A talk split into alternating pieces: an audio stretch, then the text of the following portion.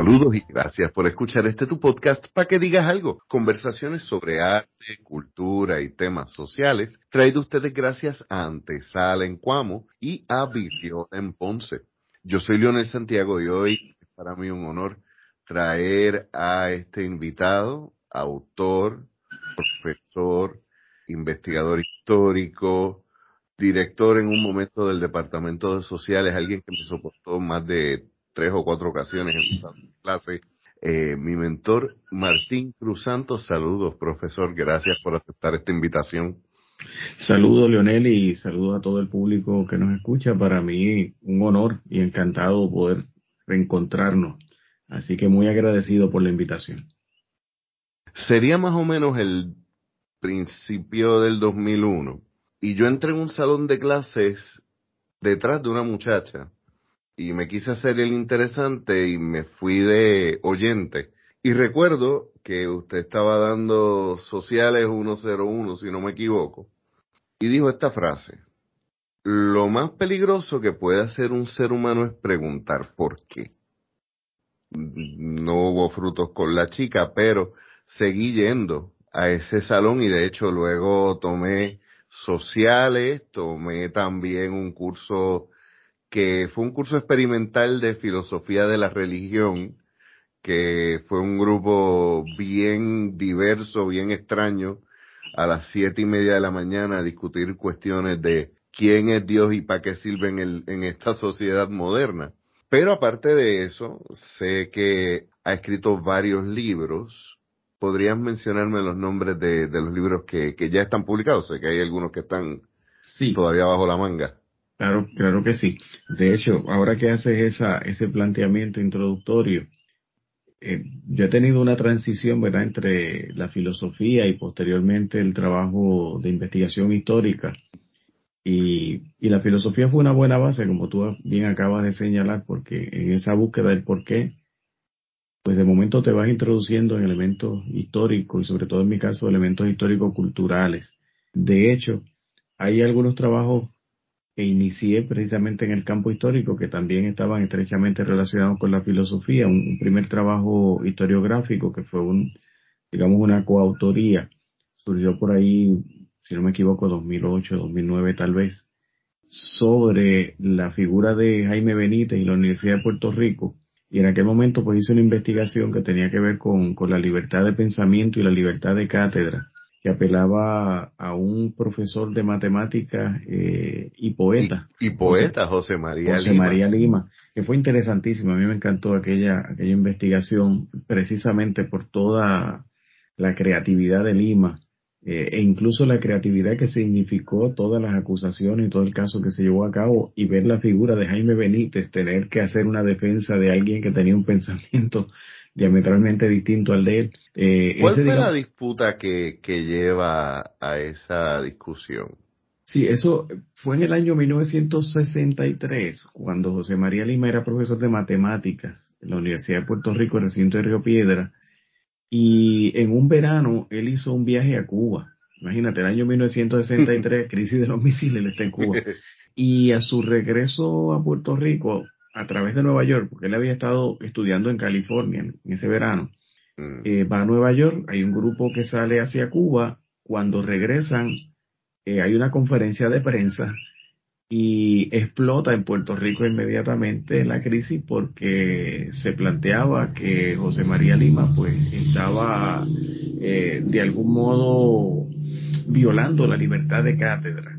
Es llamativo porque eso fue el cuestionamiento está utilizando su puesto de facultad para promover eh, el comunismo. Eso, eso, fue el planteamiento. Bueno, por ahí yo introduzco la investigación y aquello fue un debate más allá de, la universidad. O sea, e, en el entonces periódico El Día, hoy día El Nuevo Día, ¿verdad? Tenía una columna en aquel tiempo que era eh, Conozca el comunismo, cosas por el estilo, que era la cosa más anticomunista que tú puedes pensar y todos los días se lanzaba lodo contra Lima, pero, pero ese lodo obviamente alcanzaba principalmente al, rector, a Jaime Benítez.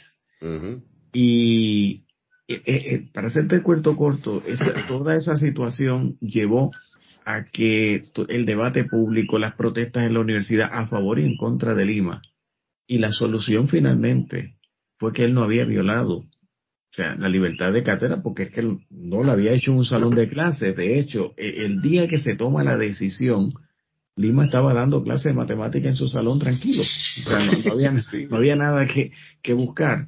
Pero estamos hablando de la Guerra Fría, estamos hablando de un momento muy tenso en la historia del Caribe y José María Lima es parte de esa historia. Ahí me encontré con testimonios interesantísimos que iban más allá del, tema que estábamos tratando. Cuando un ex decano me dice, mira, en una reunión que habíamos tenido todos los que estábamos escribiendo ensayos, eh, él me dice, mira, quisiera decirte algo aparte. Yo, ¿qué pasó? Eh, yo recuerdo mucho a Lima porque ambos vivíamos en la residencia de la facultad y a mí me llamaba tanto la atención ver a Lima subirse al techo de la casa a recitarle poemas a la luna.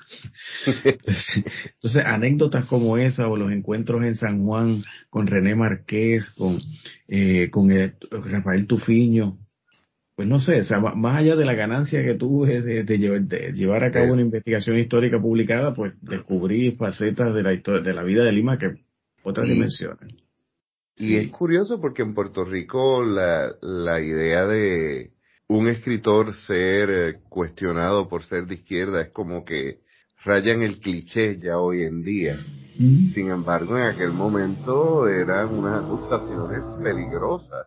Sí. Aquí en los 60 se nos olvida que la represión se llevó gente enredada que sabemos y que no sabemos. Correcto, correcto. Sí, mira, al punto que cuando yo hice esa investigación, necesitaba un testimonio real porque yo tenía toda la evidencia que había estado investigando en la Fundación Luis Muñoz Marín, en periódicos en la Universidad de Puerto Rico, etcétera. Lima todavía estaba vivo. Entonces, ¿qué pasa? Yo no, no conocía a nadie de su familia, pero hay un profesor que sí la conocía y pues hice el acercamiento para que él tuviera la oportunidad de leer lo que ya yo había escrito antes de llevar la publicación. La respuesta de la familia fue que todavía eso le causaba mucha ansiedad a él y que por las condiciones de salud, pues él declinaba, aunque agradecía la invitación. Entonces yo dije, bueno, aquí tengo un problema serio, porque o someto este ensayo para publicación y cuando él lo lea me puede refutar y obviamente pues no voy a quedar muy bien parado con el trabajo investigativo, pues no lo someto. Pero la segunda realmente no era. O sea, después que llevas a cabo una investigación tan rigurosa, no vas a decir, terminan diciendo que no. Además de que estaba comprometido con un equipo de trabajo que me había pedido que la investigación. Nada, eh, Lima leyó la investigación posteriormente y su respuesta fue que no tenía nada que, añadir ni quitar a lo que había planteado, que, eso había sucedido, había sucedido de ese modo, ¿no? Eh, y esa fue una primera publicación, de hecho la publicación se dio cuando yo, yo estaba estudiando el, el, doctorado, o sea, eh, de hecho yo creo que estaba iniciando el doctorado en historia. Y ya posteriormente me voy por la línea de, de la historia cultural. Y en el 2014, 2015 eh, publiqué la tesis doctoral ya como libro eh, sobre precisamente las políticas culturales en Puerto Rico, que realmente eso, ese fue el el título que le dio el, el editor en Ediciones Callejón, el ya fallecido Elizardo Martínez, que fue una persona, pues, la verdad un mentor para mí en, en ese trabajo. Y por ahí me fui por la línea, pues, básicamente de, de lo que llamamos en Puerto Rico el nacionalismo cultural. Y mi planteamiento, pues, buscaba evidenciar el cómo, más allá de, de hablar de una política muñozista, que sabemos que fue, se fundamentaban desde la labor legislativa en la cual participaron incluso filósofos como Águedo Mojica Marrero, que fue profesor de filosofía de la Universidad de Puerto Rico y que fue presidente de la Comisión de Educación y Cultura en ese momento. Entonces me fui por esa línea, publiqué ese libro. Posteriormente publicamos un libro también en coautoría sobre Néstor Ramos Antonini, trabajé un ensayo específicamente sobre la labor cultural, de legislación cultural de, Ramos Antonini. Hay otras líneas de investigación que a mí siempre me han gustado, que va fuera de estos aspectos de políticas culturales, como lo es, por ejemplo, la historiografía sobre nuestra pues, ciudad más antigua, lo que hoy llamamos el Viejo San Juan. Y en el 2019 publicamos un trabajo titulado Puerto Rico y el Caribe, eh, momentos históricos ese digamos que es el más reciente como libro, aunque en el 2020, justo cuando estábamos metidos en la pandemia, me involucré en un trabajo que debe estar pronto ya a, publicarse, no es un libro, es un documental, eh, un documental titulado, titulado San Juan 500 años. Hice la investigación histórica, ¿verdad?, sobre la investigación fundamental, participan otros historiadores posteriormente, pero el trabajo de base del enfoque del documental, eh, todo el, pues, el, escrito que se utilizó luego para, para trabajar la parte ya de, de los guiones, este, lo tuvimos trabajando bien difícilmente porque todos los archivos estaban cerrados, uno dependía básicamente de lo que encontrar en línea, más lo que tenía, gracias a Dios, en mi biblioteca. Y lo finalizamos pues finalizamos la parte investigativa. Eh, por ahí, agosto, septiembre de 2021, ahora se está trabajando toda la parte de edición y debe estar disponible en algún momento de este año.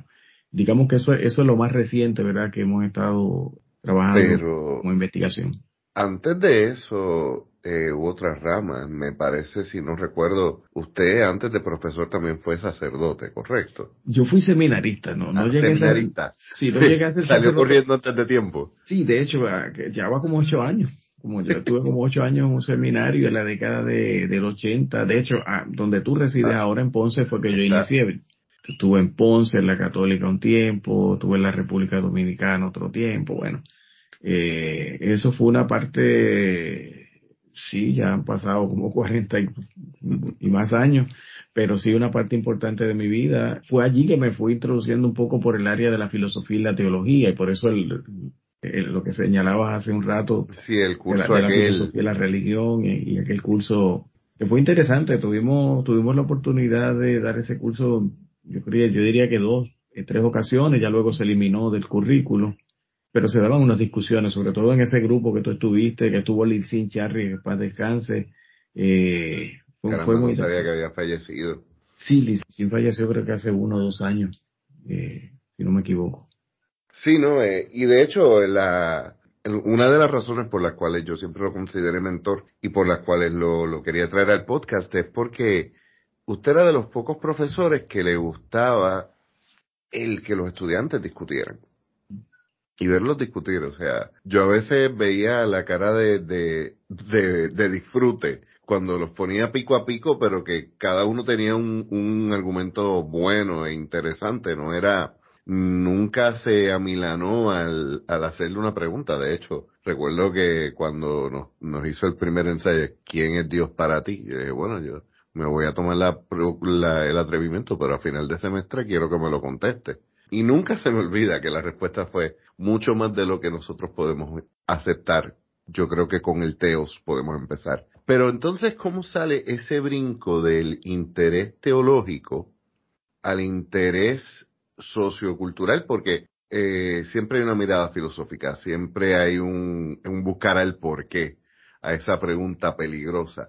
Pero hay unos cambios de enfoque Recuerdo incluso que en un momento se discutió en ese, esa clase la utilización de la religión judio-cristiana desde la perspectiva protestante específicamente cuando llega la invasión estadounidense a Puerto Rico, que en aquel momento a mí me supo mierda, perdonando la palabra, porque pues estudiante yo del seminario también teológico bautista, que de momento me dijeron, mira, este, eh, no estamos discutiendo el punto de si es, si es la verdad o no. Lo que estamos discutiendo es el punto de que tu grupo también fue una herramienta de colonización. Y esas eran las pequeñas cositas, las piedritas en los zapatos que usted le metía a los estudiantes que seguían dando vuelta.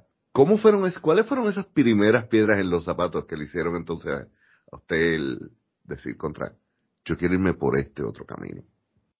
Mira, yo pienso que cuando uno ha estado haciendo esos, esas vueltas, esas búsquedas, desde perspectiva filosófica, el pensamiento crítico, de una mirada ética más allá de pues de los esquemas morales quizás más tradicionales y tratando de abrir espacios y mirar una panorámica más amplia, poco a poco te vas percatando que que todo, todo esto trata de construcciones culturales, ¿verdad? La cultura es mucho más amplia que, los significados que usualmente solemos dar por ahí, ¿verdad? O, o verlos en el diccionario.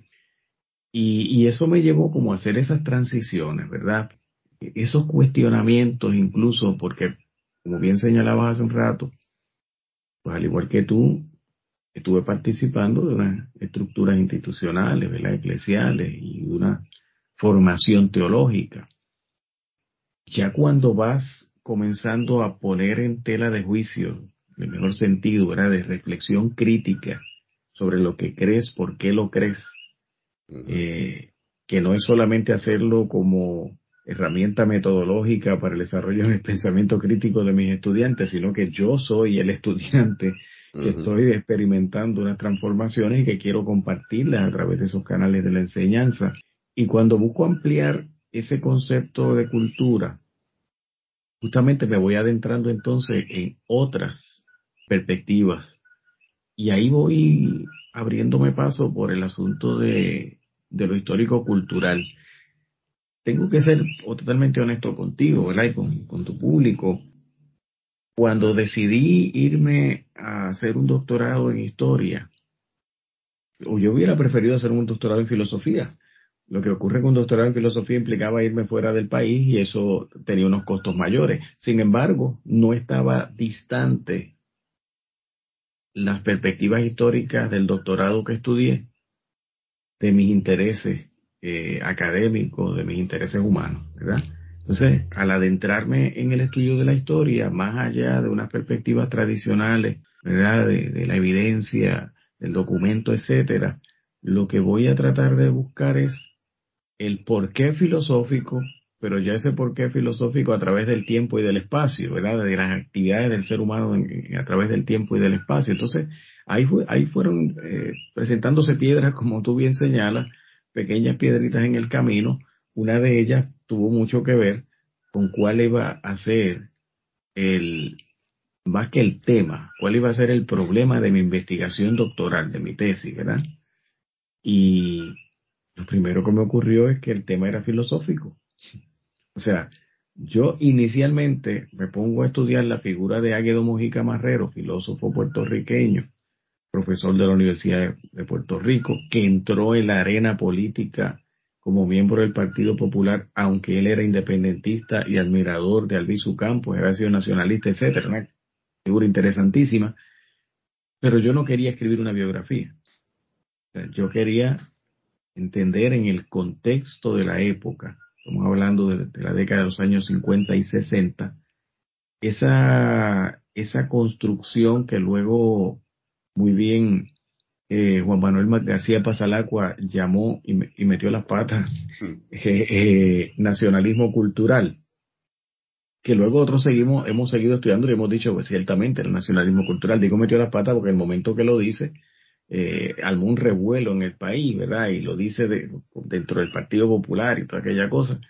Bueno, pero, es que ese término eh, nacionalismo cultural y, hablar en Puerto Rico de nación y de país. Mm.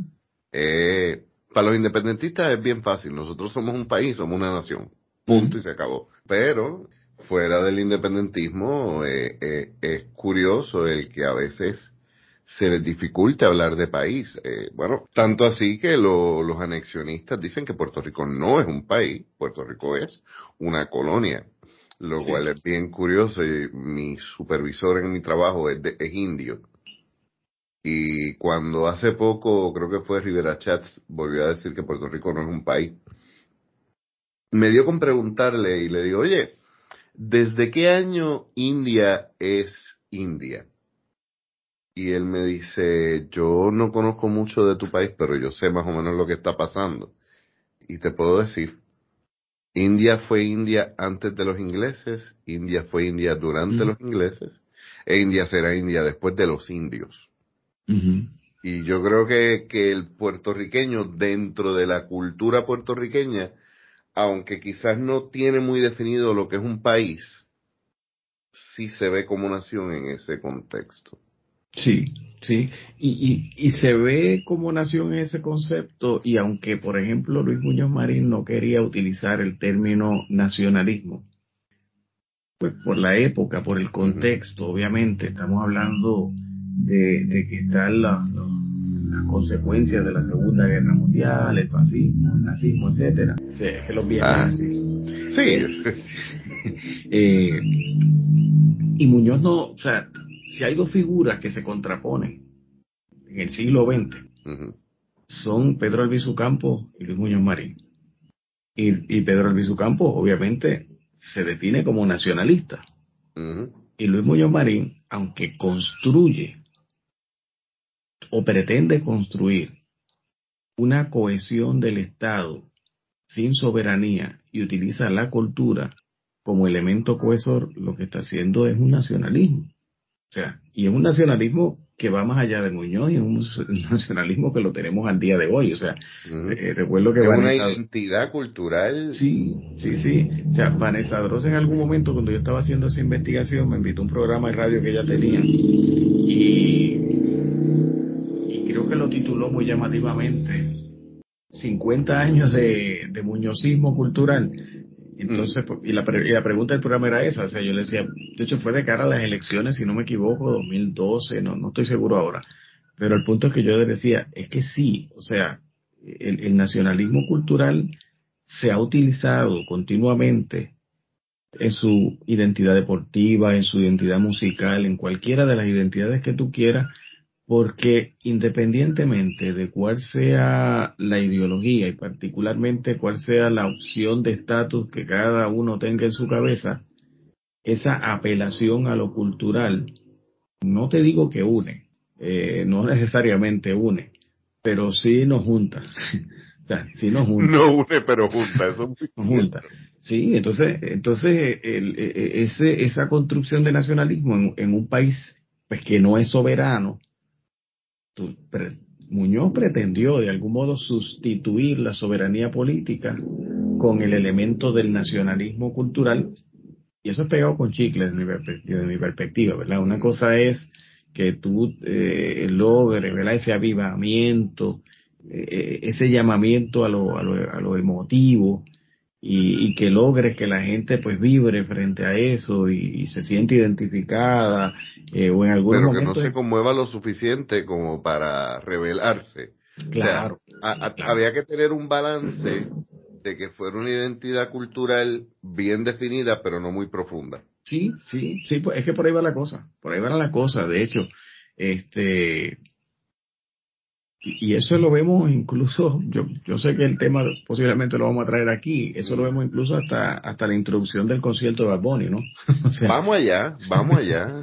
Yo, yo tengo que admitir que a mí, yo veo estas cosas y las veo como poeta. A mí me emocionan, a mí me mueven, a mí se me paran los pelos, se me aguan los ojos, pero yo siempre digo, yo odio ser el tipo que defienda a Bad Bunny, pero creo que Bad Bunny es bien fácil de defender cuando hablamos de identidad cultural. claro, sí, Yo quiero saber, o sea, porque Bad Bunny es una de esas personalidades que, que es bien fácil atacarlas para sentirse intelectual, pero que cuando uno mira a fondo, yo creo que hay más sustancia de la que a veces uno, uno quisiera admitir. Viste la introducción completa del, del concierto. sí. Háblame de eso. Mira, primero yo creo que es una introducción bien lograda. O sea, estamos hablando de un trabajo con gente, o sea, creativa, Hermes Ayala, Arimaniel Cruz, Ben- Benicio, el mismo Sí. Bad Bunny. O sea, tú tienes un equipo ahí de gente que, que, que no, no es, no ese, no fue ese su primer trabajo, ¿verdad? No es un loquito cualquiera. No, no es loquito cualquiera. O sea, está bien pensado, está bien escrito. No, saludos a Hermes Ayala, que ese escrito está... Sí, no es, es, es una- Eh, Exacto, exacto. Eso yo creo que no hay modo de, de criticarlo, o sea, en el sentido de que está bien documentado. Y de hecho, yo creo que esa es, eso es parte del ingrediente de la, de, de cómo mueve nuestras emociones. Porque si hubiera sido una cosa mal escrita, mal investigada, con pésima fotografía, lo que sea, no estuviéramos ni hablando de eso aquí ahora. y no que lamentablemente es lo que muchas veces hacen los, los eventos disque culturales del gobierno. Exacto, exacto. Entonces, ya de, de- del arranque, del saque, yo creo que me parece que garantizaste el éxito. Un, una, una introducción que a un nivel fotográfico y a un nivel discursivo te apela al deporte y te habla de Peruchín y te habla de Roberto Clemente, pero también te, te puede hablar de los peloteros más, eh, más, contemporáneos, igualmente en la música, igualmente en, el, en cualquier área, pues de hecho hubo una crítica, alguien dijo, no, pero es que no vi a José Feliciano, oye, pero tampoco es que, ¿verdad?, podamos traer. sí, no, no, es un conteo exacto. Sí, sí, esa no era la idea, pero, pero de algún modo logra que la gente se identifique, aunque tiene un fuerte contenido, que uno pudiera pensar, hay una tendencia más hacia la izquierda que hacia la derecha, ciertamente. O sea, porque si tú tienes a Blanca Canales con el fusil en la mano, en pantalla, pues estamos bien claros de que e, e, estás apostando a una eh, mirada ideológica particular. Pero bueno, también tienes a Sonia Sotomayor por otro lado, o sea, también te presenta la, la, la, la presencia fuerte de Estados Unidos y del sector anexionista, que claro, si vivimos en Puerto Rico no, no podemos negar eso. O sea, una cosa es que tú tomes una posición eh, independentista, una posición nacionalista, que a mí en la realidad total de lo que es el, el la introducción, yo creo que es un nacionalismo cultural. O sea, a mí me parece que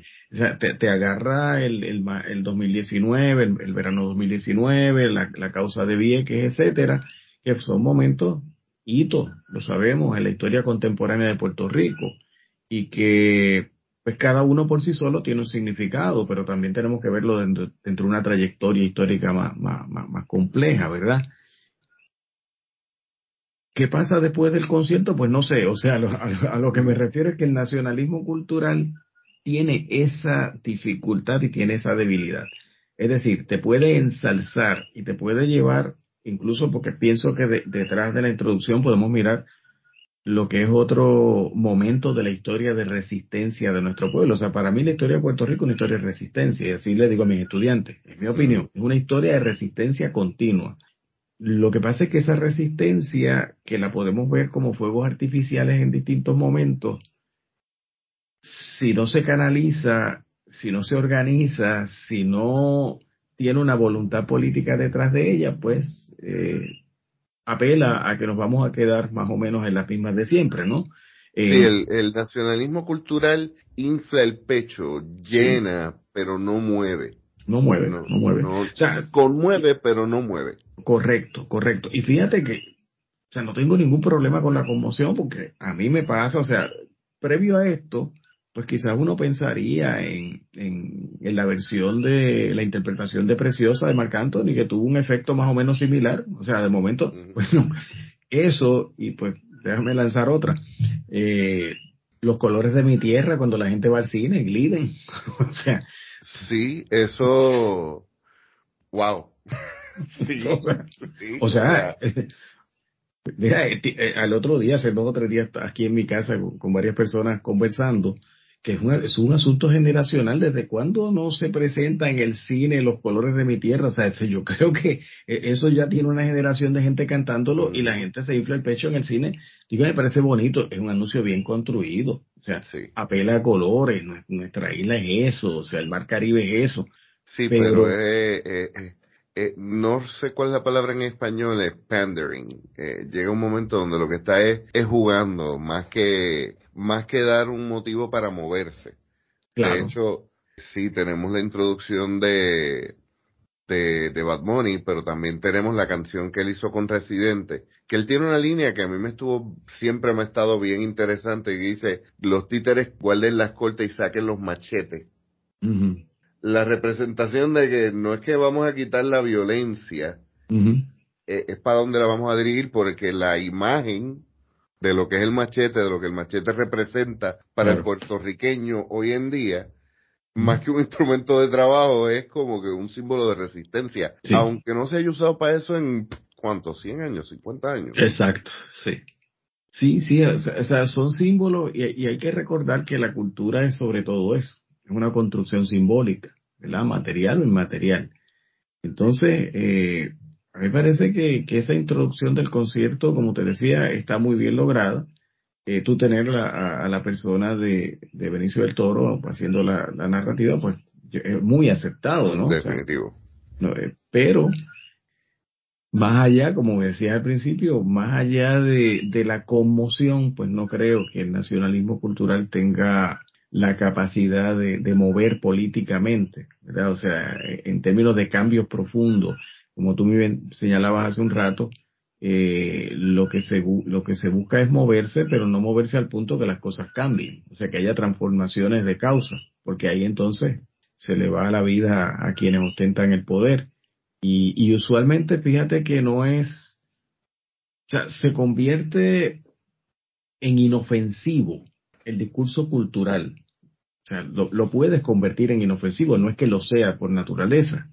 Es como aquello que ocurrió en México cuando eh, los zapatistas eh, mantienen el discurso de la solidaridad y de momento te sale el PRI este, con un programa de asistencia a los pobres y se llamaba Solidaridad. ¿Y un poco qué hizo? Pues, pues restarle, era neutralizar ese significado profundo de, de la solidaridad que, que, puede ser revolucionaria, o sea, que puede ser transformadora de la vida de la gente. Pero si yo lo que quiero al fin y al cabo es vaciarlo de sentido, vaciarlo de significado, yo puedo construir otro discurso que también apele ¿verdad? a los sentimientos de la gente, a las emociones aunque sea un discurso falaz, pero es un discurso. Sí, o sea, el motivo detrás del dedo que empuja el botón no cambia el hecho de que el botón ha sido empujado. Claro, claro. Y eso, esos botones, eh, entiéndase, esas emociones van a estar, a, van a ser apelables, no importa quién esté apelando y con qué propósito. Claro, claro. Vamos a dejarlo hasta aquí el día de hoy. Creo que el profesor nos ha dejado bastante para desemmoñar y digerir. Como siempre, en las notas del episodio encontrarán los enlaces para seguir a nuestro invitado y valga la redundancia, le invitamos específicamente a que visiten su canal en YouTube, donde tiene unas conversaciones muy interesantes sobre temas bien variados que se les va a gustar. También van a tener el enlace a Linktree de nuestras redes sociales. Les invitamos a seguirnos en Facebook e Instagram, a dejar una reseña y suscribirse en la plataforma que más prefieran y además que visiten nuestra tienda. Recuerda que 100% de nuestras ganancias van directamente a artistas puertorriqueños. Por último, hay un enlace para nuestro nuevo patrocinador The Poets Passage, el lugar más importante para la poesía puertorriqueña actual. Les invitamos a que los sigan y próximamente escucharán más de ellos. Por lo pronto, por lo pronto, espero que hayan disfrutado y les recuerdo, yo soy Leonel Santiago y nos escuchamos la semana que viene.